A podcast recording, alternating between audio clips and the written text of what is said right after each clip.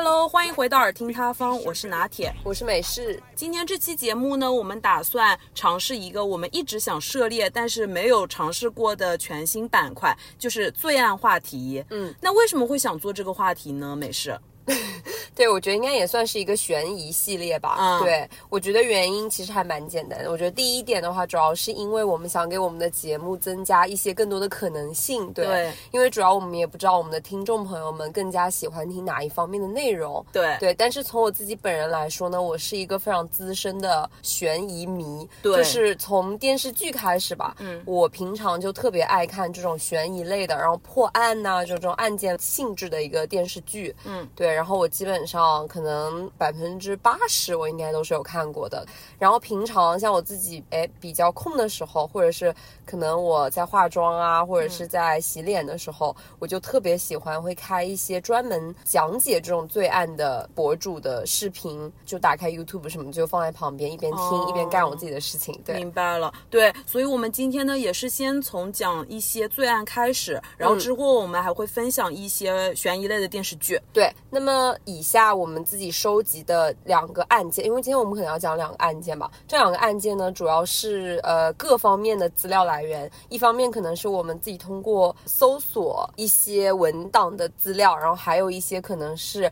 引博主对嗯引用了其他博主的一些资料，这样子。对，嗯，好的。那美式就会先为我们分享第一个案件。我的这个案件可能会比较长哦，但是我觉得还是我看过这么多案件里面，觉得非常有意思的一个案件。对，因为为什么我觉得它非常嗯有意思？我先跟大家分享一下。就我觉得以下这个案件主人公的经历，真的就是比拍电视剧更多的反转，以及更令人瞠目结舌。哇就是非常的离奇，我觉跌。宕起伏的那种对，是。的。哦，好的，那速速开始吧。对，那我要分享的这个案件呢，我觉得可能有一些学法律的朋友，或者是相关专业的朋友，应该肯定是会非常耳熟的，嗯因为我看过说这个是呃学相关专业的朋友一定会在学校里会老师会讲的一个案件，哦就是世纪毒枭的末路人生，也就是中国第一大毒枭刘昭华案件。哦，嗯，对，我先给大家讲解一下这个背景啊。好的，在零五年七月十四号的一个凌晨，一支由数辆装甲车和警车组成的联合执法部队，悄咪咪的来到了福建某一个城市的城郊结合部。然后呢，随着一声开始行动，数百名警察和军人立马对眼前这栋装修十分豪华的别墅进行了搜捕。大概几分钟之后吧，一个睡眼朦胧的男子就被戴上了手铐，然后押上了警车。那么这个人就是我今天案件的主人公，中国第一大毒枭刘昭华。对，哦他在被捕的时候呢，我印象非常深刻，因为有他的纪录片，嗯他嬉皮笑脸的对着镜头说过一句话，他说的这个观点真的非常的 奇特。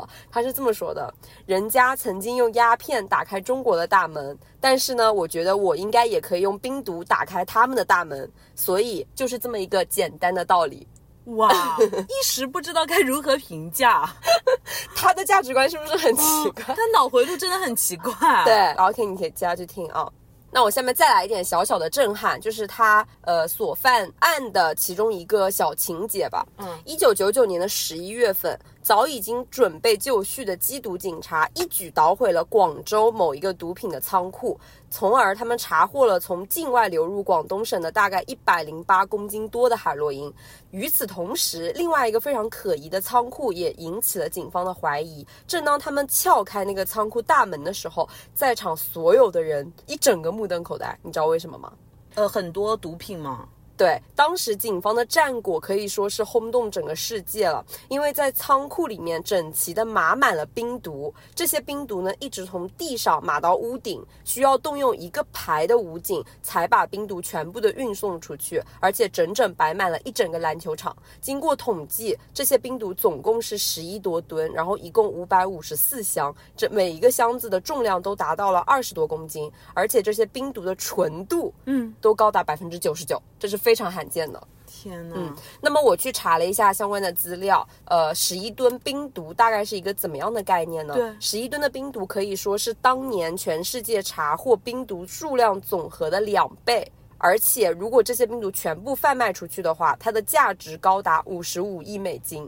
哇，嗯，更加离谱的是，这只是其中的三分之一哦。还有另外的十九多吨已经全部都卖出去了，嗯，他们分别都被销到了香港啊、日本和美国这些地方。那么其中日本大概的销量是十吨，然后美国是六吨，除此以外还有菲律宾和香港是两吨多的一个冰毒的销量。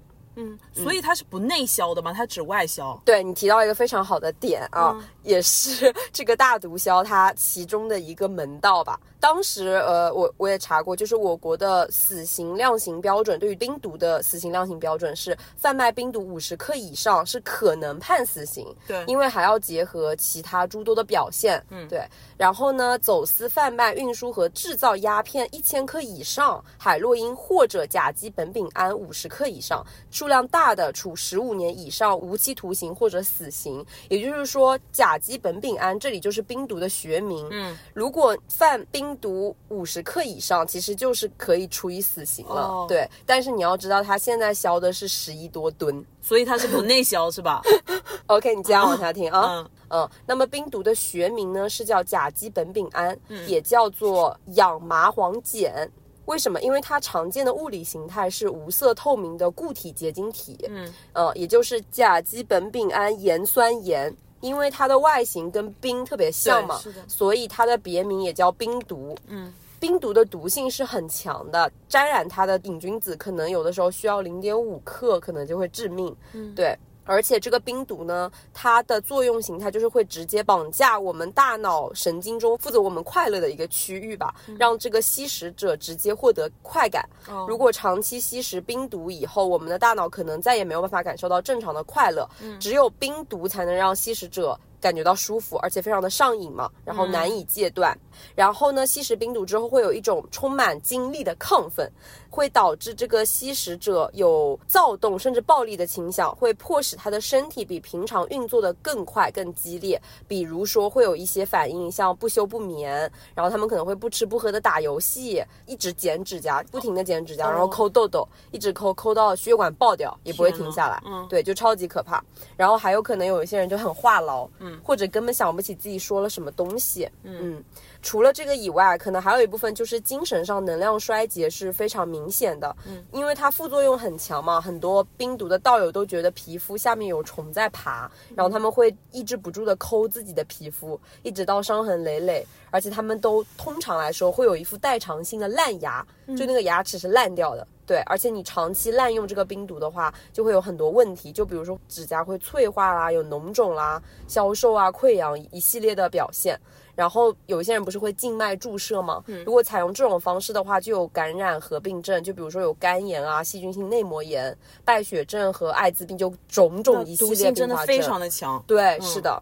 而且我下面会给大家在 show notes 里面贴上一张图，因为我得到了一个非常有意思的信息是什么呢？就是其实这个冰毒最狠的一招，我以前有没有听到过？嗯，是这样子的，它会对人的大脑造成不可逆的伤害，而且这个伤害是物理性的，怎么？它是可视化的。嗯，你知道怎么样？就是每吸食一次冰毒，人的大脑皮层就会形成一个水泡。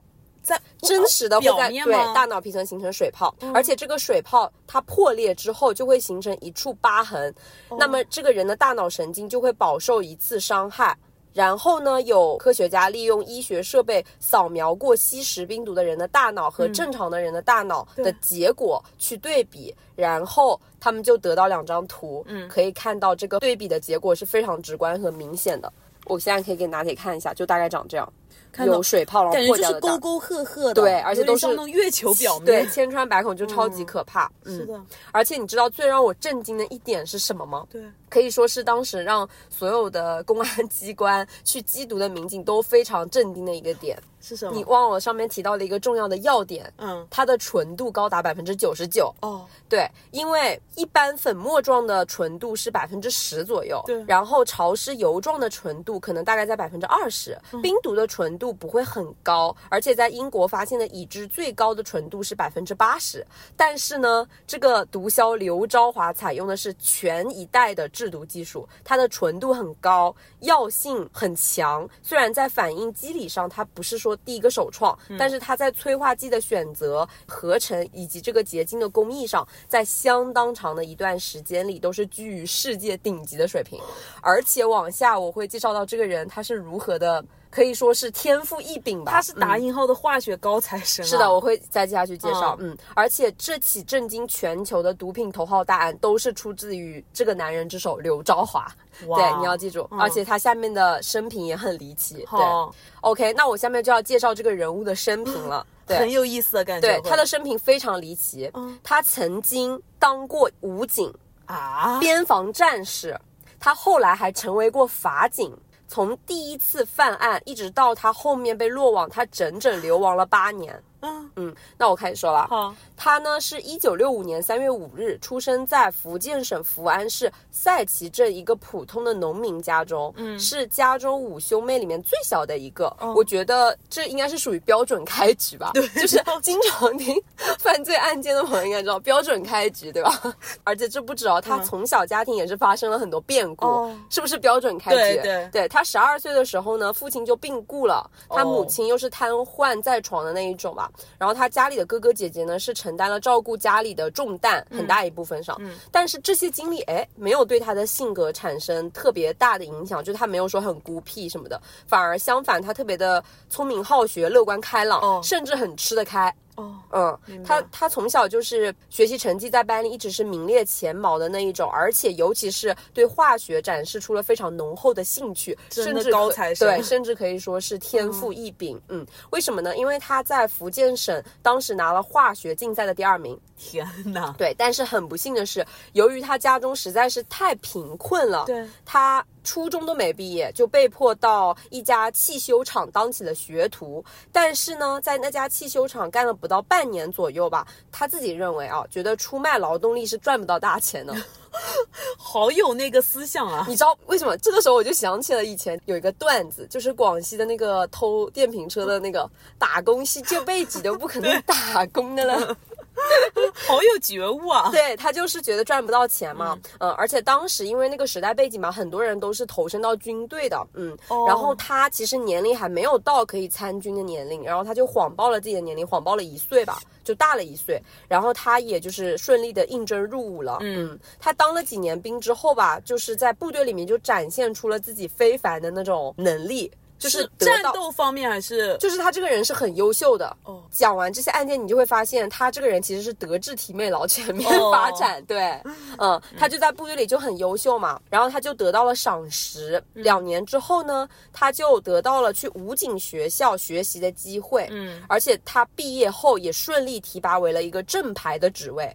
而且当时哦，他是第一个被提干，也是他们那一批里人里面唯一一个被提干的。真的很优秀，就很优嗯。秀，对他真的是很优秀。当时呢，他和福建某一个大学的在校女生相识，并且相恋了，也就是他当时的女友，然后也生了小孩。嗯，他当时可以说是爱情事业双丰收。嗯对他当时不是正牌职吗？其实按照道理来说，他前途是一片光明的，但是他本人好像对这些仕途就是不屑一顾。嗯，对，因为什么呢？因为他这个人非常追求物质上的满足。就他觉得钱还没赚够，为什么？因为前面提到他原生家庭很贫穷，哦所以他这个人就是可能对贫穷恨之入骨，就小的时候穷怕了，嗯明白所以他对物质上的追求是非常的渴求的，渴求嗯对很迫切的那种感觉。然后他一九八八年一月份的时候。在福州边防支队平潭县担任这个正牌的干事嘛，但是在此期间，他曾经代理过司务长这个职位，他贪污了公款一百四十五块一毛五。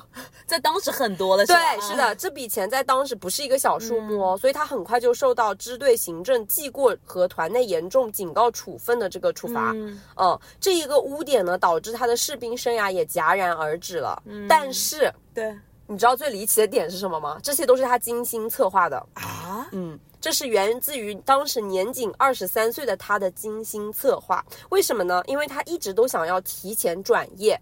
这里我说一下，当时。军人退役之后是要转业的，但是呢，你服役的年限必须满十五年。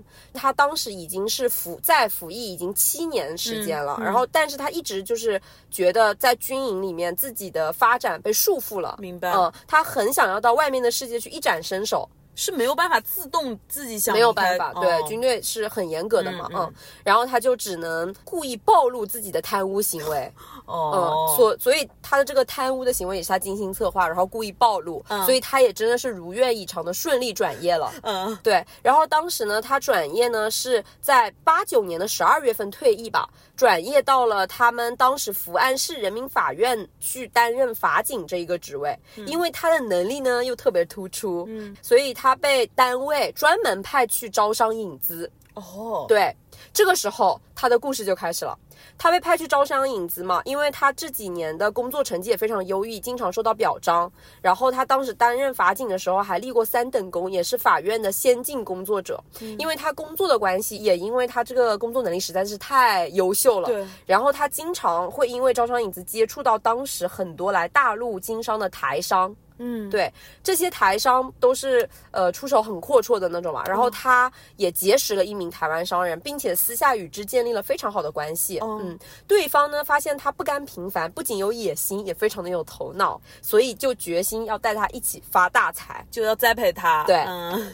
有一天，这个富商找到刘昭华，他拿出了一个很神秘的小铁盒。打开这个铁盒呢，里面正是一百克的麻黄素。这个麻黄素是什么呢？就是制作冰毒必不可少的一项原材料。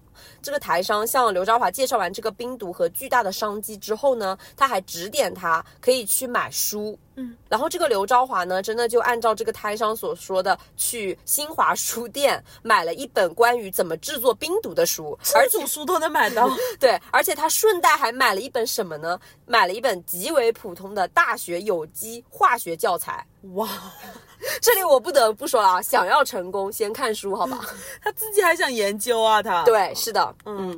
不仅如此，他还采购了一些实验用的器皿和非常简单的设备，然后仅靠这两本书，他就开始钻研了。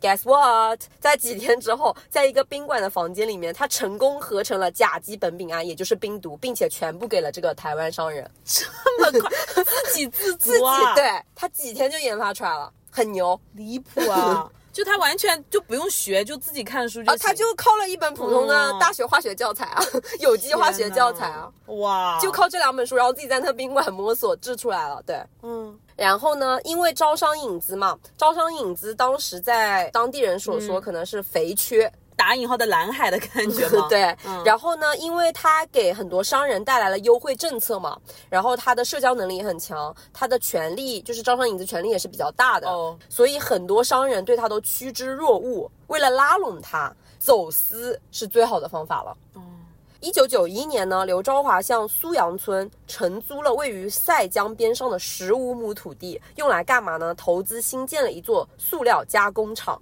他自己在里面制作，你家去听啊。九二年，他和台商之前提到的这个台商合办了一家企业，就是在他们那个镇的苏阳村，名字呢叫做福建宏发塑料有限公司。他从此开启了自己的创业道路。嗯，刚开始呢，他表面上这家公司招牌打的是收购和加工国外的那种废弃塑料，但他背地里干的其实不是这种生意，他干的营生是走私汽车啊和电器这些。哦，嗯，他也是借此赚到了。自己人生中的第一桶金，嗯嗯，因为他这个人，我觉得听下来就是，首先不仅是聪明，他执行力非常的强，嗯，所以 怎么说呢？另一种维度上说，他成功也是有理由的，对吧？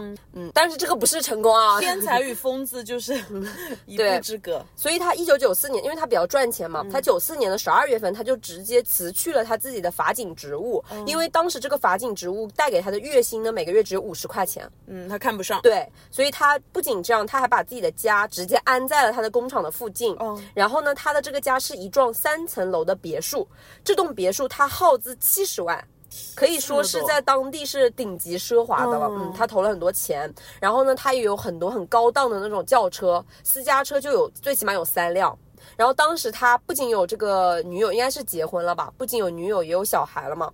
但是很快，他的生意也迎来了滑铁卢。为什么呢？因为国家当时加大对走私的打击力度，然后也很严格的控制国外塑料的进出口嘛，所以刘昭华的这个塑料厂损失很惨重，然后他们的收入也是急剧的下滑，导致他和台商的这个合作已经结束了。嗯，终止了。嗯，他也绞尽脑汁的，就是想来想去，想很多赚钱的门道。对，这个时候就有人问他说：“哎，你能不能走私冰毒到国外去卖？”哦，嗯，这个时候他正式开始了解制冰、贩冰这一块。他惊人的了解到，冰毒的利润可以达到百分之三千。天，就比他之前做的任何东西赚的都要多很多。不是人家都说了吗？最赚钱的事情都写在刑法上。对，所以他也无法淡定喽。他这个一念巨恶，就准备开始研制冰毒。嗯，哦但是呢，我之前提到过，研制冰毒是不是必须需要麻黄素？对，但是这个时候国家对麻黄素的管控又非常的严格，嗯嗯所以他又花了一年多的时间去尝试，主要就是看书和研究了。自己想就是 种植麻黄素嘛，对就得到麻黄素。对，and guess what？他甚至研究出了其他的化学药品，成功替代了麻黄素。啊，对，所以他现在制冰根本就不需要麻黄素。好荒谬啊！他甚至把那个替代品也想出来了，就研发出来了。这还不是最荒谬的，你听到后面还有更荒谬的事情。嗯然后他把其他替代品研发出来了嘛？他研究出来的替代品成本更低，原材料也是可以随意购买的。但是它有一个唯一的缺点是什么？就是这个化学药品在结晶的时候，它看起来很浑浊，就是它发黄那个晶体。秉着精益求精、严格抓技术的，对于这个完美主义的刘昭华来说呢，他就是觉得这个晶体很 low，看起来，嗯，所以他当时就是追求完美嘛。他哎，突然想起了自己在西安大学有一个老相识，是一个老教授，他就是化学教授嘛，嗯他很快就飞去找他了，坐飞机。他呢是谎称向教授谎称说他自己研制了一个保健品，叫做洋葱精，嗯嗯，他想要请教这个教授怎么结晶，因为当时市面上嘛是根本没有这样子的成品和技术的，所以这个教授其实到最后也不知道他教的这些东西会最终变成毒品，嗯嗯，所以他当时就在自己的实验室里面亲自指导了这个刘昭华，然后还指出了他结晶上的一些错误，好荒谬啊！嗯，然后呢，刘昭华呢就带着高人的指点，马上回到了福建。嗯一个月以后呢，一套高难度的技术自行试验成功了，也为之后刘昭华日产一吨冰毒奠定了基础。哇，嗯在一九九六年的五月底，福安市的赛旗镇刘昭华的第一家冰毒工厂开工了，他首批就生产出了二十到三十千克的冰毒。他是就是相当于雇人来做嘛，嗯，这个时候呢，他是有两个合伙的合作伙伴的。第一个合作伙伴是毒贩陈文印，另一个是叫做张明辉。这两个人都是亡命之徒，他们两个主要负责销售。这个刘昭华呢，跟拿铁之前说的一样，再三强调，告诫他们两个人绝对不可以在大陆贩卖，必须把这些毒品贩卖去港台。嗯，嗯，但是呢，这两个人为了便利，就直接在内地开始销售了。啊结果卖的第一个客户就是便衣警察。啊，猪 队友啊！我当时在整理资料的时候，一边整理一边笑，我说这什么？跟电视剧完全一样。听到后面嗯甚至比电视剧更奇幻哦，听下去，嗯嗯。然后呢，当时他们携带五公斤的毒品，就直接被抓获了。嗯他们两个态度很嚣张，还拒不认罪，所以一审他们就被判了死刑。啊！但他们没有供出那个、嗯当时在一审听众席的角落里面，刘昭华一直在默默的关注整个案件审判的动向。为什么呢？他觉得这两个人一定会为了自保而供出他自己。但没想到，哎，还真就跟他想的一样。对他们两个真的就是马上向警方供出了他们背后的主犯刘昭华，我还以为这里会有反转。没有反转。嗯因为他们两个人举报有功吧，二审马上就被哦改判为无期徒刑了。哦，嗯嗯，为什么呢？因为之前不是他当过法警吗？身为法警的他呢，一直告诉这个陈文印和张明辉两个人，跟他们两个说，你们两个只要拒不认罪，我一定有办法帮你们捞出去。嗯嗯结果后面这两个人越想越不对劲，觉得刘昭华这个人吧满嘴跑火车，觉得自己是被骗了，后面还是把他供出来了。哦，嗯。然后呢，得到消息的警方马上就去刘昭华的塑料厂对他进行抓捕，但是这个时候呢，他已经跑路了。但是你知道他最离谱的是什么？他的别墅的一楼有一个密道，这个密道呢是通往一百五十米外的塞江，因为他所在的那个地方外面不是有一条江吗？对对，他挖了一个密道，那个密道呢通往那个塞江只有一百五十米。对然后呢，它那个江边岸边常年是停有一艘单人快艇的，他乘上这个快艇呢，逃跑出去只需要五分钟。但是这个警方从村口一路颠簸开车进来，嗯到达他的塑料厂，一共需要四十分钟。所以这个刘昭华在江上逃跑的时候，可以看到整个警察进村的过程。哦哇，真的很电视剧，很戏剧化。对，是的。然后这个时候，巨富的刘昭华就开始了他的亡命生涯。嗯，他跑去这个时候哪儿了？嗯，这个时候他不是已经前情提要提到他有第一任老婆和孩子吗？他扔下他自己的老婆和孩子，这个时候已经苍忙开始跑路了。嗯而且他工厂里不是有很多制毒的设备，他也没有来得及销毁。这个时候，警方去端了他的老巢，到了他那个制毒工厂之后，发现，哎，他竟然制毒不需要麻黄素。哦，大吃一惊啊！大吃一惊，嗯。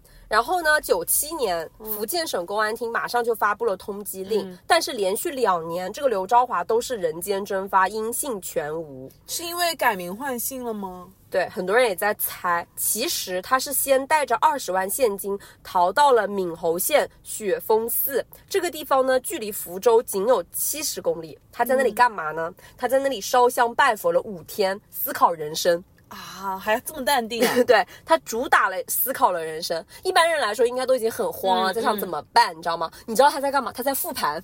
哇，他跟拿铁刚刚说的一样，他在复盘，他在复盘什么？他不是忏悔自己的罪恶，他烧香拜佛是在想说他哪一个环节出了问题才会东窗事发。最后他得出了一个结论，就是因为他找的队友哦是猪队友。所以就是他觉得说未来只能靠自己，不要靠别人，是吗？对他得出的结论是他的销售环节出了问题，因为他猪一样的队友非常的不靠谱，所以他需要更成熟的贩毒网络，他的事业才能飞黄腾达。嗯所以他这个时候就重新做了规划。嗯，当下的第一站就是他准备了一个逃跑路线，他逃往了海南。哦也就是在逃亡到海南的时候，他认识了他的第二任妻子。很快他们同居了嘛，然后也生了小孩。之前不是说他逃亡带了二十万现金吗？因为这个女生怀孕了，所以他们很快就把这个二十万挥霍完了。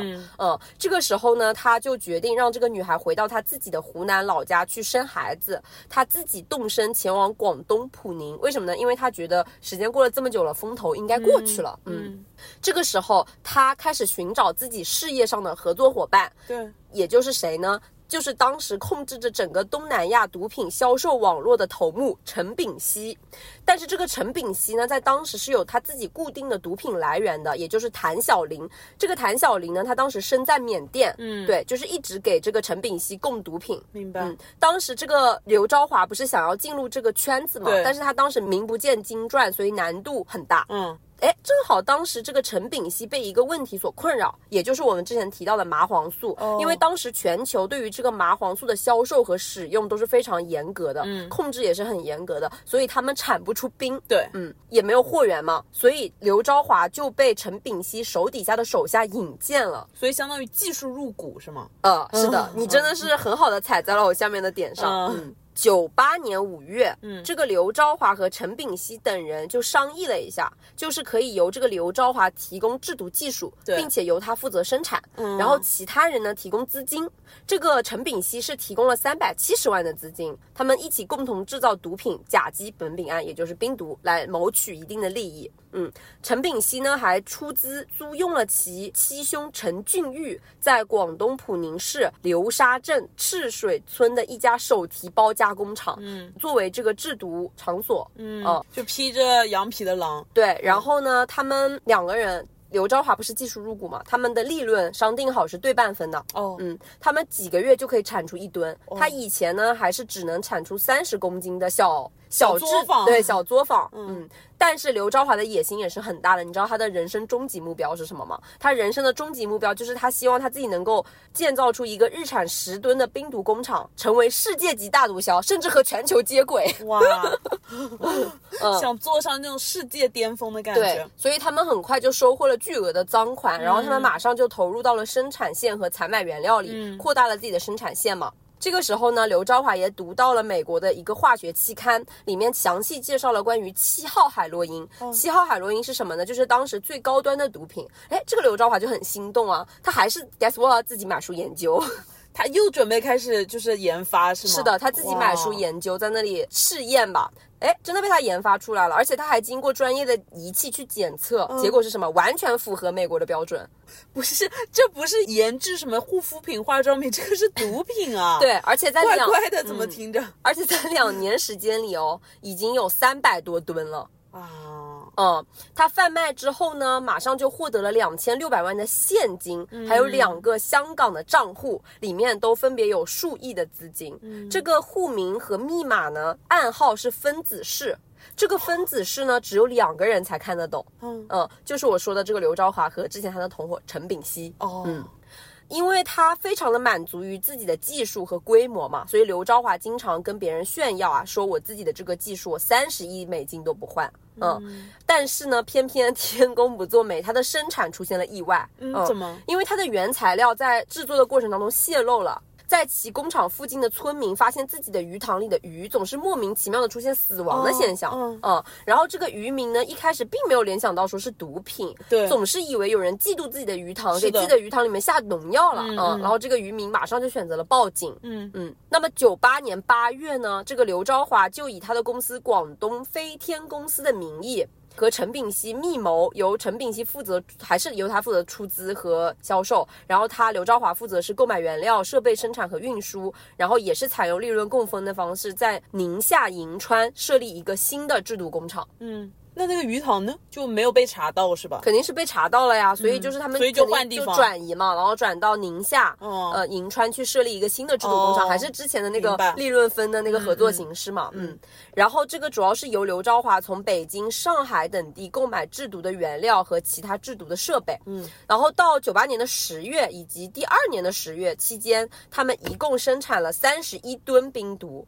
然后呢，他还指挥其他几个犯罪嫌疑人制造出大量的这个冰毒，然后销往广东等地。他们现在开始销内地的了啊。嗯然后他们分别是通过飞机和汽车进行分批次的销售，正式开启了刘昭华想要以用兵占领世界的这个宏伟蓝图。嗯，然后九九年，从境外采购的五百公斤海洛因开始进入警方的视线。哦，这个时候呢，就出现了我开头的时候给大家介绍的那个令人震惊的仓库。对，其实这个时候呢，主要是这个五百公斤的海洛因采购的时候，是因为陈炳熙他们被警方盯上了，发现了嘛。嗯，这个陈炳熙是最先得知消息的，因为他们警察想要派便衣警察对他们进行抓捕。对因为他们得到了消息说，发现刘昭华的办公地址就在广东总统大酒店的八幺八号房间，然后他们派便衣去进行抓捕嘛。这个陈炳熙不是最先得知这个消息吗？但是呢，他就跟这个刘昭华谎称是海洛因在运输的过程当中出现了问题，就是把这个责任推到刘昭华身上，因为他不想让刘昭华知道是自己身上出现了问题，哦自己那个环节出现了问题。然后他希望这个刘昭华可以和他一起偷渡到境外去，嗯因为他觉得以他们两个人的能力搭配起来，什么生意做不了，在哪里吃不开，对吧？嗯但是呢，这个刘昭华都拒绝了，所以他们这个时候就散伙了。嗯九九年的十一月份，这个潜逃的刘昭华和他的同伙进入了广东警方的视线，然后广东警方呢随即对他们进行抓捕。因为这个刘昭华酒店里的那个保险箱放着二十万新进的运货的那个运毒品的那个运单，还有一些恶魔级别的毒品样品，还有一些现金吧。然后这个刘昭华呢决定冒险返回酒店，哦，嗯，因为他不仅是为了这些对他来说很宝贵的东西，也是为了他逃亡的路上有更多的这个现金，他还是决定冒险回房间去取。哦，被抓到了吗？No，嗯，他在酒店里面离谱的就来了，他在酒店里面与这些便衣警察不期而遇了。监控显示啊，哦当时监控显示他镇定自若。凭借过硬的心理素质，和这些警察一起进入了电梯。这个时候，警察还没有发现他，只是呢，他发现，哎，因为是便衣警察嘛，他说他在想说，电梯里的这些人怎么跟所有人除了他以外都按了八楼？他有超强的反侦查意识，他马上就觉得电梯里除了他以外，剩下的所有人都是便衣警察，所以他所以他按了七楼，哦，下了电梯，通过消防通道，嗯。也就是走楼梯，直接溜之大吉。嗯，就不要那些东西了，嗯，对，嗯，然后呢，警方为了防止他逃跑嘛，加大了警力，也在所有的出口都设置了警力。他为了避开警方在要道的围堵，他坚信这个刘昭华真的很搞笑。嗯，我要反反复复提到一个很重要的 point 是什么呢？就是他对自己有一种迷之自信，就是他一直相信最危险的地方就是最安全的地方。他反反复复在逃亡的时候，一直不断的相信这一点。确实，他是一个灯下黑理论的实际践行者，也是很信奉的一个人。然后他当时就觉得最危险的地方就是最安全的地方，而且他预判了警察的预判，他觉得警察就是会在各个重要的关卡就是布局，就是抓他，所以他没有选择驾驶汽车逃跑，他马上去酒店的附近的商店买了一辆自行车。然后 guess what？他骑着那辆自行车悠哉悠哉的穿过了这些便衣警察，成功的逃了出去。不是，这些便衣警察自行车又不查是吗？因为警察可能觉得他插翅难逃吧，嗯。然后没想到人家这个心理素质这么硬，直接骑自行车走了。嗯。然后三个小时之后呢？他先后从呃汕头潜逃到了汕头，然后又转到了厦门，嗯，然后最后又转移到了他第三任老婆的家武夷山，嗯，呃，后来又去过上海，最后他决定赌一把，到了一个从来没有留过踪迹的海滨城市，哪里呢？青岛，哦，去躲避警方的追捕，而且他一直坚信青岛是他自己的福地，嗯，后来他才搞清楚了这个，他在逃亡的过程当中也一直在复盘。他后面终于搞清楚了，不是他自己的出现的问题，是他的那个陈炳熙，他那个同伙 出现的问题。我当时就觉得，OK，我带我就觉得很搞笑。他肯定当时在逃亡的时候就想，妈的，这厮分明是他出现了问题，对，扯到是我，对，然后他发现是他出现的那个同伙出现的问题嘛，然后他非常的气愤。然后呢？这个时候，广东、福建警方一直对他在就是实施抓捕。然后这个时候，他也是流言四起啊，很多人都觉得说，哦，这个刘昭华是不是出国了？是不是整容了？为什么一直都是没有被抓起来？是的。但其实呢，他当时是带着五百万现金直接去了青岛，而且。他当时呢，已经开始搞其他的营生了，什么呢？就是投资彩票，因为当时彩票这个行业刚刚在我国兴起，嗯，他决定要投资这个行业，所以他当时干了什么？就是直接承包了十台福利机器，嗯，因为他自己也没忍住，所以赌了一把，他自己玩，guess what？他中赚了，他中了一等奖，一百万啊！这人运气还不挺好，就很离谱，对吧？他就是直接中了一百万现金，然后他也是这么觉得，哎，我运气不错，他觉得自己风头正盛，应该是自己东山再起的好时机了，嗯，所以他又飘了，嗯。他就是利用独资和假名卖起了福利彩票，嗯嗯，然后他因为他的那个彩票站设计新颖，然后也举行过许多商家的现场开奖活动，甚至山东卫视也采访过刘昭华数次。哎，那为什么这个卫视采访的时候没有被警察他们？不是有发布通缉令吗？因为当时是九几年嘛，抖音自媒体就就信息传播还没有这么快，然后很多当地的卫视可能不是全国人民都会去看的，对。然后他当时在广东和福建犯的案的时候，确实可能呃山东省那边的民众可能并不知道有这个在逃嫌疑人，而且他当时还没有下达公安部没有对他下达一个 A 级的通缉令，就不是全国通缉的那种感觉吧，就没有大肆宣扬这个逃犯，而且确实没有想到一个逃犯会如此招摇过市。对，是，所以他当时就是，甚至还被山东卫视采访过数次。嗯，更离谱的还在后面。嗯，他期间还主动和海洋大学联系，出资四十万来资助海洋生物药用物质提取的课题研究，并且还去给大学生上课了。所以他是真的对这个话题很感兴趣啊。嗯，对。然后呢？他两千年的时候就离开这个青岛了，他动身前往了广西桂林全州县，然后呢，他在两千年的时候，呃，在这个广西桂林泉州县落户了。对他摇身一变变成了什么呢？西部大开发的资金雄厚的一个商人，因为当时国家应该是有政策嘛，就是要实行那个西部大开发，所以他就真的是跟着那个政策往西走了。名字有没有变啊？呃，这里我要提到了，嗯，因为他零一年的时候嘛，也了解过这个国家西部大开发的这个政策，他自认为命里缺木。而且他呢是有找大师算过的，他自己的命里五行缺木啊。他之前呢都是有很多个化名的，而且他的这些化名呢都带有木。哦，比如他之前叫过什么呢？他以前叫刘森，嗯，他以前叫刘林兵，嗯，就双木林，兵也是那个山那个兵，就是一个双林一个山字旁那个兵。然后他又叫陈贵森，嗯，又叫刘林阳，就是跟这个木脱不开关系。嗯。他就觉得，就是大师说他五行缺木嘛。然后呢，他为什么决定移师桂林呢？你想一下，桂林哦。也都是木，是木。所以他坚信桂林是他自己的福地，因为这个名字，这个桂林地名里面也都带木嘛，是的。对，所以他就在这个桂林落户了。嗯他不是现在是西部大开发的一个资金雄厚的商人了嘛，就是摇身一变，所以他也知晓很多招商引资的流程，他自己又有很强大的游说能力，然后他资金也是比较雄厚的，对所以他很快就被当地视为座上宾。嗯，而且他还时不时的去上电视，走遍了整个广西，而且他还到过北京、上海、天津等二十余个城市去采集种子标本。嗯，甚至更离谱的是什么呢？更离谱的就是说，他还因为见义勇为、智抓歹徒，登上过一个版面的报纸。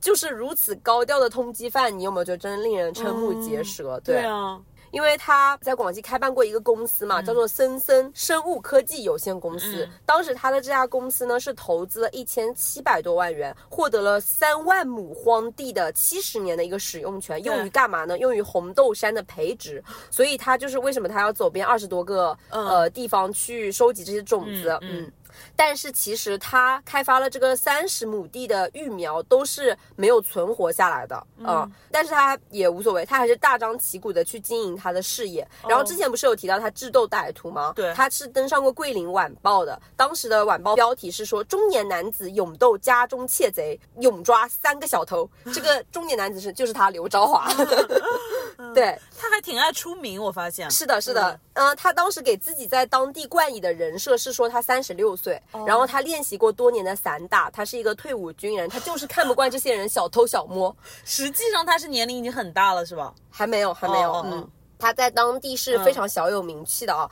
但是呢，这个刘昭华并没有放弃自己制毒的这个想法，因为这个高额利润的诱惑嘛，所以他怎么呢？他在零三年的时候，在桂林县，他发现了一个天然的山洞。是在农村里啊，发现了一个天然的山洞。嗯他马上呢就跟当地的领导谎称他是要做这个保健品的开发工作，对实际上呢，他要把这个天然的山洞拿来当一个制毒的窝点，来秘密的运输一些设备。嗯与此同时呢，他以前的那些合伙人已经在越南落网了，然后刘昭华之前的犯罪事实也逐渐浮出了水面。对嗯，但是他还不知道。嗯，所以在零四年的时候，十一月二十四日，警方对他展开了一个行动，叫做“啄木鸟行动就专门就是捉拿他，是吧？”。对，嗯，然后呢，当时公安部是第一次通过这个电视媒体召开新闻发布会，通过电视媒体哦，哦开始召开新闻发布所以就会了。全国人民都能知道。对，而且给大家都发了悬赏，说谁能抓到这个刘昭华就悬赏二十万。很多很很多，嗯，零四年对为二十万，然后他当时是下达了 A 级悬赏，哦嗯，当时电视在播。更电视剧的画面来了，刘昭华当时正好在外面吃饭，一桌人一起，这个啊一桌人上面呢还有他的一些商人朋友，一桌人围在一起吃饭，然后正好那个电视开着，就是在放那个新闻通缉，呃，被大家认出来了吗？呃，来了。哦，然后他旁边很搞笑的点来了，他旁边有一个商人跟这个刘昭华说：“哎，你看电视上这个人长得跟你可真像啊。” 然后这个刘昭华看了一眼，很淡定的说：“对啊，真的很像哎。哦，”对，因为他他表面名字改掉了，他表、嗯。他表面上云，对他当时叫李森清，哦。他当时化名叫做李森清，嗯嗯然后呢，他表面上云淡风轻，因为太过于镇定，表面太过于平静，反而没有引起大家的怀疑，嗯。嗯。哇，这心理素质杠杠的。但是他其实背地里已经恐惧到极点了，嗯。对，所以他觉得他必须在此地不能久留了，他必须赶快再逃，对，嗯，然后呢，他这个时候就决定躲到桂林县五通镇山上一个废弃多年的雷达洞。嗯，嗯，他决定躲进去。然后呢，他很聪明，他让同伙把车先开到桂林火车站、汽车站的中间，然后把它丢弃在那里。为什么呢？目的就是为了给警察制造出一种他已经逃出桂林的错觉。嗯嗯，其实他并没有逃出桂林，他就在那个雷达洞里。嗯嗯嗯对，他就在这个洞里啊，靠着快食面，就方便面、哦哦饼干啦、火腿肠、鸡蛋这些干粮，度过了十六个日夜。十六，嗯。嗯，，狡猾的他呢，为了防止警方通过车子倒查，对，嗯，他选择徒步离开。等到这个警察找到这个山洞的时候，嗯嗯。只发现他在墙，就是山洞的墙上留下了一行大字，叫做“李森清到此一游”。哇，很猖狂啊。What's more，更离谱的是，他很大手笔的在旁边写了三个大字“刘昭华哇，太猖狂”，了。躲了半个月，嗯一直践行最危险的地方就是最安全的地方，以及灯下黑理论的。嗯 呃，大毒枭刘昭华一直奉行这个他自己坚定的这个教条啊，他决定他要回到福安老家，也就是他第一次犯案的地方。他认为最危险的地方就是最安全的地方。但是这一次呢，他其实是失算了。为什么呢？因为警方对他是有严密的监视的。嗯，因为他们最先发现了他的妻子刘小青，他们呢在一个人流很密集的一块区域租了一个房子。然后呢，这些警方也发现他妻子刘小青之后，也没有打草惊蛇，一直蹲点，直到熟悉的面孔出现，哦刘昭华出现在了这个大街上。这个刘晓青是第一任还是第三任，啊？关于这个三任妻子，我等一会儿会给大家做一个嗯介绍。嗯，我去查了一点资料。嗯然后呢，警方专称这一次行动为“啄木鸟行动”，对，是不是很像啄那个坏虫啊？对啊，嗯，零五年三月五日的凌晨啊，这个警方终于将睡梦中的刘昭华抓捕归案了。他的床头那个时候放了两本书，是什么书呢？第一本叫《财神传》，啊，第二本是精装的精细化学品及中间体手册。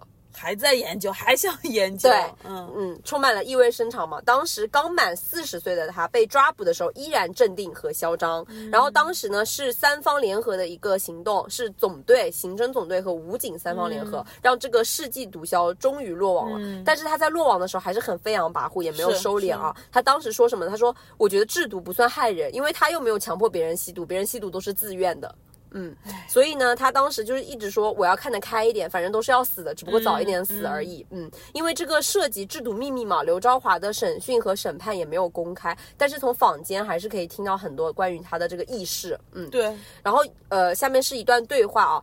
之前有一个警察问过这个刘昭华说：“这些年你有没有想过有一天会被公安机关抓获？”这个刘昭华说：“想过，但是我认为在正常情况下被抓获是不可能的。为什么呢？因为第一，我的心理素质比较好；另一方面，面对这个时间的推移，这个案件肯定慢慢会被人忘记的。嗯，第二呢，这些年我根本不做犯罪的事。”因此被发现的可能性非常小，所以这些年我一直非常自信，我自己不会被抓获。哇，他就太自信了，我觉得，对，嗯然后这个警察说：“刘昭华，你的上述想法是你自信的想法，但是我可以告诉你，广东警方从九九年的十一月四日起就一直没有放松对这个案件的侦办。然后这个刘昭华说什么呢？他说：“如果没有公安部 A 级通缉令，我就不会被抓获了。”那么警方回怼他说：“即使没有 A 级通缉令，抓获你也是迟时早的事。”间问题，嗯对，这个刘昭华继续说，因为没有 A 级通缉令，你们肯定抓不到我。我怎么也不相信我会上 A 级通缉令，因为什么呢？第一，在国际上没有毒品犯罪被公开通缉的惯例；哦，第二，毒品犯罪与暴力犯罪是结合在一起的，经常会形成一种鱼死网破、危害社会的局面。所以我非常自信不会被抓获。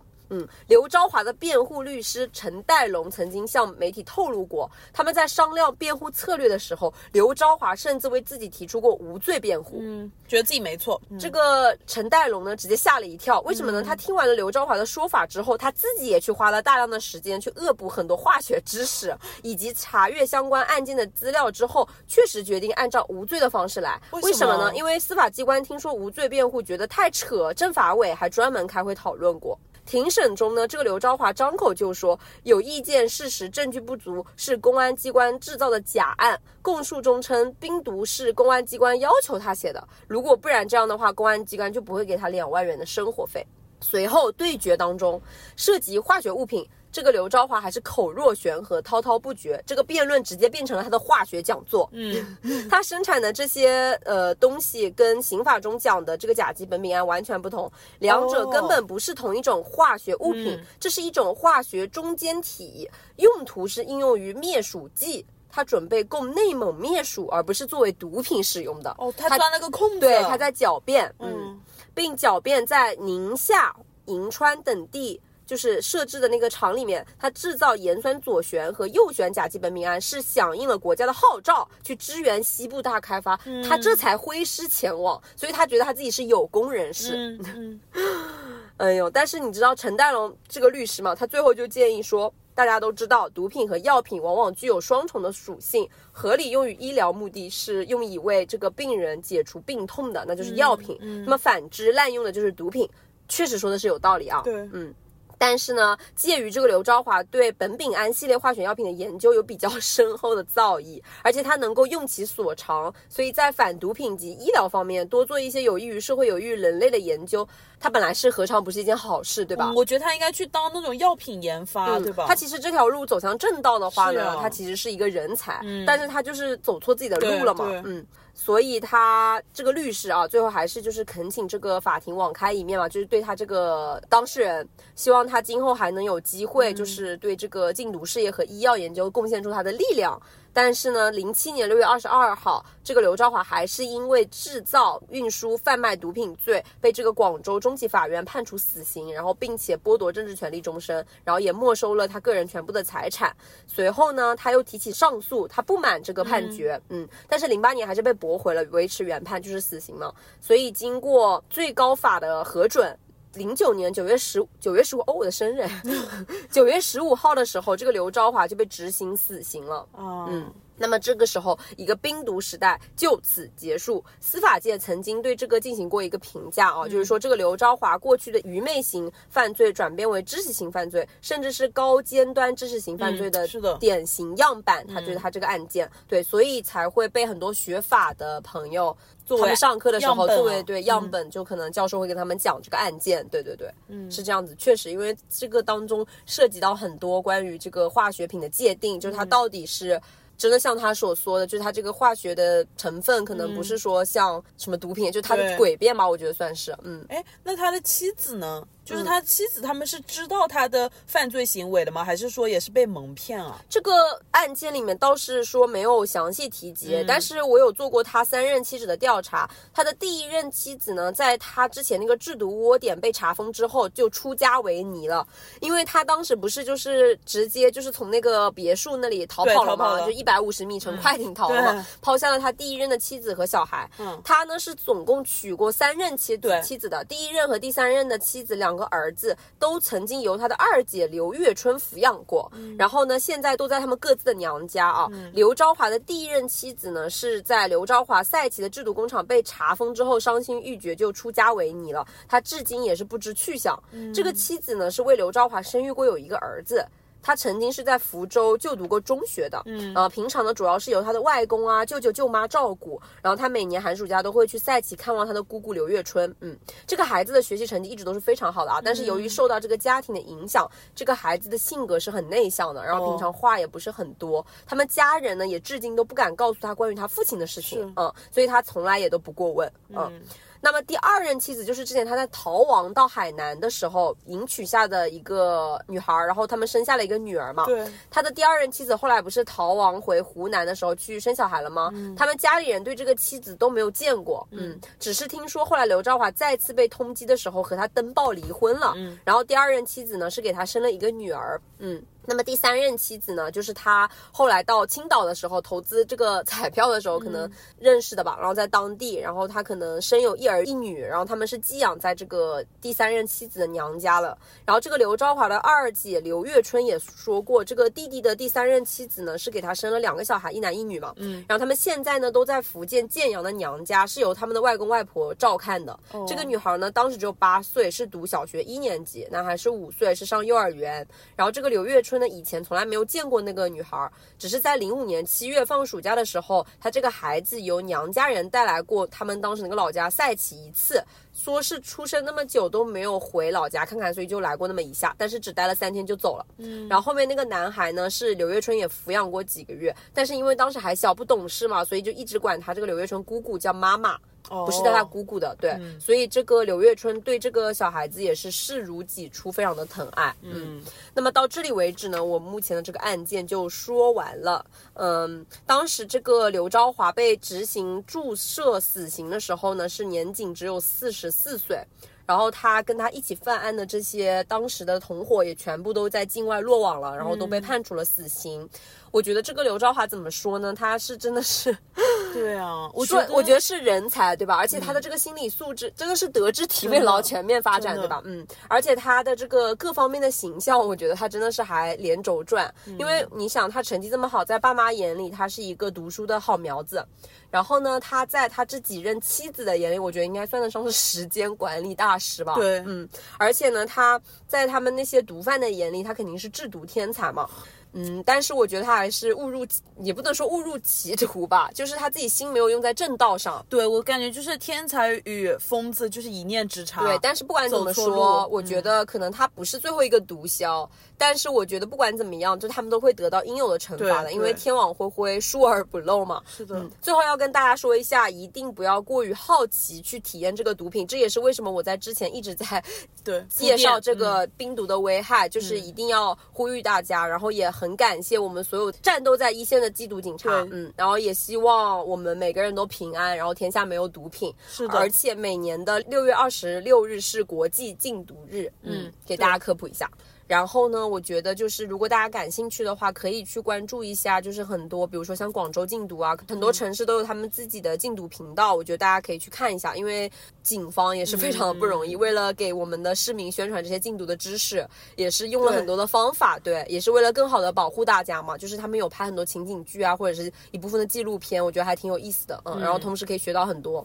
是的，是的，我觉得你这个案件真的是非常的跌宕起伏，且并且非常的 drama。是的，对我觉得与你的那个案件相比的话，我今天带来的这个案件真的是没法比啊！就是咱就是说，怎么说？嗯，你的这一位不是人才吗？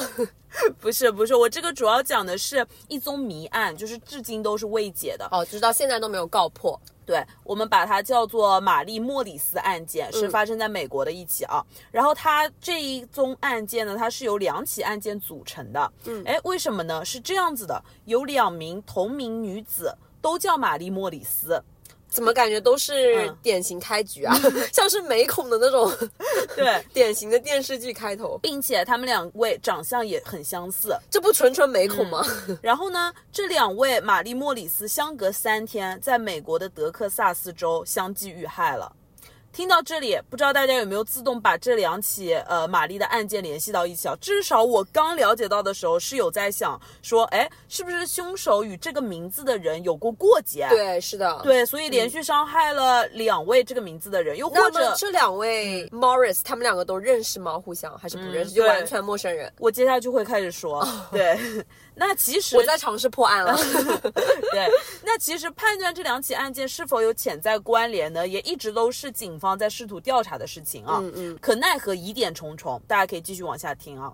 我先来说一下第一位玛丽莫里斯，她呢四十八岁，是美国德克萨斯州休斯顿一家银行的信贷员，所以以下我们会简称她为信贷员玛丽。这位玛丽呢，信贷员玛丽呢，因为她是信贷员嘛，所以她每天就是朝九晚五的上下班。然后她这个人呢，特别的善良，人缘也很好。她跟她的朋友啦、同事啦相处的都很融洽。嗯嗯。然后她的社会关系其实也蛮简单的。然后她在家里呢，和自己的丈夫也是婚姻幸福，所以基本上没有什么仇人啦，没有什么过节的。就他的社会关系很单纯，然后也是比较固定的。对，嗯是的，所以就可能不是仇杀。对。OK，先排除仇杀。好的，美食警官继续。所以有没有可能是就是那种熟人作案啊？嗯，我先继续哦。嗯，但是呢，二零零零年十月十二日的早上，信贷员玛丽早早的出门去上班了。哎，离开的时候呢，她还跟自己家里的丈夫打了招呼，一切都非常的正常。可很反常的就是，她丈夫在白天有事情给她打电话的时候，找不到她人了，怎么发消息都没有回复。她丈夫就觉得很反常啊，因为平时这位信贷员玛丽都不会如此长时间不回复消息的。对，嗯是的。等到下午五点钟的时候，她丈夫实在坐不住了，等不及了，觉得可能出事了，嗯他就给信贷员玛丽的主管打了电话。哎，主管说什么呀？这个信贷员玛丽早上就没来上班，我们给她打了一天电话了，也没人接。她丈夫这才意识到，完了，哦真的出出事了嗯，赶紧报了失踪。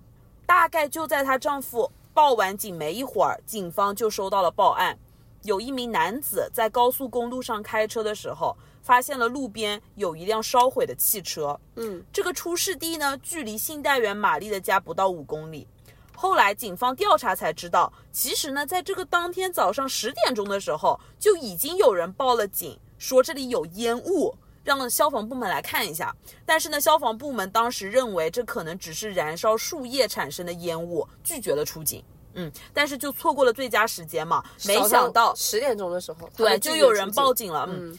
但没想到根本就不是烧树叶呀，而是那辆车在燃烧。对，下午的时候，警方在接到报案了之后就去看了嘛，然后在那辆烧毁的汽车中发现了一具被严重焚毁的遗体——玛丽·莫里斯，信贷员。后经确认，正是早上出门上班却再也没有回来的信贷员玛丽。但是呢，由于遗体严重焚毁，法医无法确定玛丽的死因。好，这个地方有几个疑点啊，可以听一下。第一个。虽然我刚刚提到出事地距离新单元玛丽的家不到五公里，但玛丽车子被发现的位置其实并不在她每天上班的必经路上，而是处于一个相反的方向。所以这个距家五公里的地方是她上班相反的方向。对她不应该经过她开往了那里，然后被焚毁了。不确定啊。第二点，她身上的珠宝都被融化了，所以抢劫被警方判断并不是作案的动机。不过奇怪的是，他的结婚戒指不见了。第三点。这个信贷员，我刚刚前面也提到了，信贷员玛丽她的人缘很好，对人也很大方，所以呢，后面去调查的时候，认识她的人都觉得很奇怪，怎么会有人想杀害她？没有理由啊。同样的，警方也根本无法在玛丽的周围找到任何一个可疑的人。那可以从她的丈夫去调查，有没有可能是由她丈夫那边的社会关系，嗯，所引来的杀身之祸呀？你很懂，对不起，悬疑迷的那个。对，继续啊。接下去呢，奇怪的事情发生了。嗯，在信贷员玛丽遇害后的第二天，也就是十月十三日，美国的休斯顿纪事报的报社接到了一通匿名电话。电话里，一个男人神秘的说道：“不是这个玛丽，他们杀错人了。”你这个情景演绎真的是很没有必要啊！好，什么意思呢？我觉得大家听的都是一头雾水，对不对？警方也是一头雾水啊，完全找不到这个神秘人。嗯。就在调查陷入僵局，所以每句都是骗人的。那么发达的那个，对，完全找不到，怎么会找不到呢？我觉得还是二零零零年可能太早了。嗯，好，十月十六日，也就是接到匿名电话后的第三天，几乎在相同的地点，三十九岁的护士玛丽莫里斯被发现死在自己的车里，就是另一位玛丽了啊，护士玛丽莫里斯。莫里斯，奇怪的是。这位护士玛丽的结婚戒指也不见了。好，我们之前说到啊，第一个新单元玛丽，这不会是 典当行的老板干的吗？嗯，不是。我们之前讲过啊，第一个新单元玛丽她没有什么仇人，也没有什么过节嘛。嗯。但这个护士玛丽似乎不太一样。我们来听一下啊，这个护士玛丽呢，一直和她的一位同事有过节。嗯。这位同事叫做杜安。嗯。护士玛丽曾经跟她的好朋友说过，她真的觉得这个杜安有可能会伤害她，特别吓人。因为呢，有一天，question，这个杜安是男还是女？男的。OK，嗯，那是因为呢，有一天他进入办公室的时候，发现他的办公桌被弄得一团糟，就是这个莫里斯。对。然后呢，他的上面有一张纸条，写着“去死吧”，是杜安写给莫里斯。对，然后呢，这位护士莫里斯跟他的朋友说，他很确信就是他的同事杜安写给他的。嗯，所以呢，在他受到威胁之后，他马上向他的丈夫 Mike 要了一把枪。因为他觉得说很可怕，觉得这个杜安随时都有可能伤害他，所以他要去保护自己。嗯，她要求她的丈夫教她如何使用枪，并且对，并且她要在她的车里放一把枪。嗯，这个麦克同意了，并把一把登记在麦克名下的枪放在了护士玛丽莫里斯车的驾驶座下面，所以是比较隐蔽的。嗯嗯，相当于只有她的丈夫跟她两个人知道。对，嗯。好，那我接下来再来说说案发当天的事情啊。那案发当天呢，就是我刚刚提到过的那位护士玛丽莫里斯的好朋友，他正好去了玛丽所在的那个药店去注射流感疫苗。嗯嗯，对。那护士玛丽呢，当场就跟他说了，哎，说，哎呀，你来了呀，我一会儿忙完我就要赶紧回家做晚饭去了。嗯，就到目前为止一切都很正常。嗯嗯，但这位好朋友离开没一会儿呢，好朋友马上就又接到了护士玛丽莫里斯的电话，说。怎么办？我感觉自己被盯上了，有人在这里鬼鬼祟祟的盯着我。是这个 Morris 跟他这个朋友朋友说的自己被盯上了。对对对，相当于一通求救电话。所以这个时候，这个朋友已经离开这个诊所对已经离开了但是他刚刚那个莫里斯说，他给他接种完疫苗之后马上回家做饭，那他还没有回去，对对还在诊所。对对对，是的，他的语气特别的害怕啊。这个时候，距离他这个朋友离开这个诊所已经多久了？呃，这个无所谓，这不是海龟汤。这是 FBI 的活。对，所以呢，这个玛丽莫里斯打完电话就在电话里说嘛，就是说自己太害怕了，马上就必须要回家了。嗯嗯嗯，对对对。好，十二分钟之后，警方接到了报警电话，这也是护士玛丽遇害前的最后一通电话。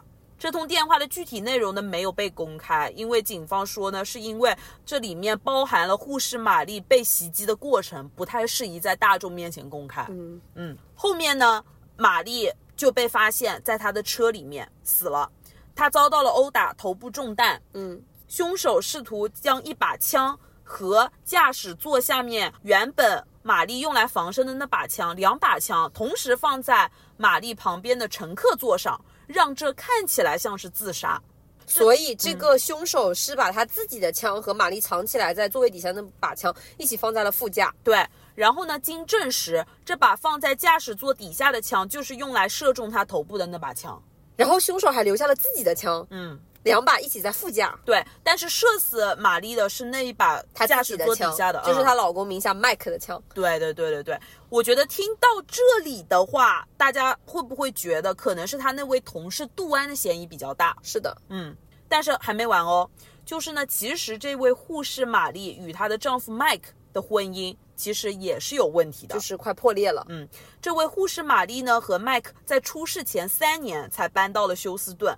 来到休斯顿之后呢，Mike 就一直没有找到过稳定的工作，所以其实他们的家里已经快没钱了。嗯，而且就在护士玛丽遇害前不久，她的丈夫 Mike 一直怀疑自己被绿了，他一直觉得说他的妻子出轨了自己的朋友，哦，所以其实对他可能心里有一点防备和芥蒂。对对对，还有点愤怒吧，可能。与此同时呢，调查人员还发现，这位护士玛丽还有一份价值七十万美元的人身保险，保受益人正是自己的丈夫 Mike。Mike 嗯，又是杀妻案啊！对，警方这不就也是像你一样怀疑了吗？是不是杀妻案啊？然后呢，就去问了 Mike 嘛，但是 Mike 声称在案发的时候，自己还有不在场证明，对 自己跟自己的而且还有目击证人。自己跟女儿正在电影院里看电影。他拒绝了警方关于测谎的要求，就他不接受测谎，然后他他女儿太小为由，没有，他不接受测自己的谎，哦就是他不接受对自己测谎 Why？然后也不允许警方询问自己的女儿。喂，我不知道，但是这里竟然是被允许了，所以可能是有相关的法律。对有相关法律能保护吧，嗯嗯。所以最终直到今天，由于缺乏证据，这两个玛丽莫里斯的案件都没有得到解决。但是我说实话，我觉得这个是因为嗯很多细节上，这个警方没有办法去做，才没有办法破获的吧。对对对，我觉得可能如果哎，可能可以对他进行测谎啊，或者什么的，就可能可以破案了。是的，嗯所以呢，据警方来说的话，这两起案件并没有什么潜在的联系。然后大家的普遍说法呢，都是觉得应该就是这位护士玛丽的丈夫 Mike 雇凶杀害了自己的妻子，但因为结果杀错人了对，两个玛丽名字相似，长相又相似，还住在邻近区域，所以第一位信贷员玛丽便莫名其妙的成了牺牲品。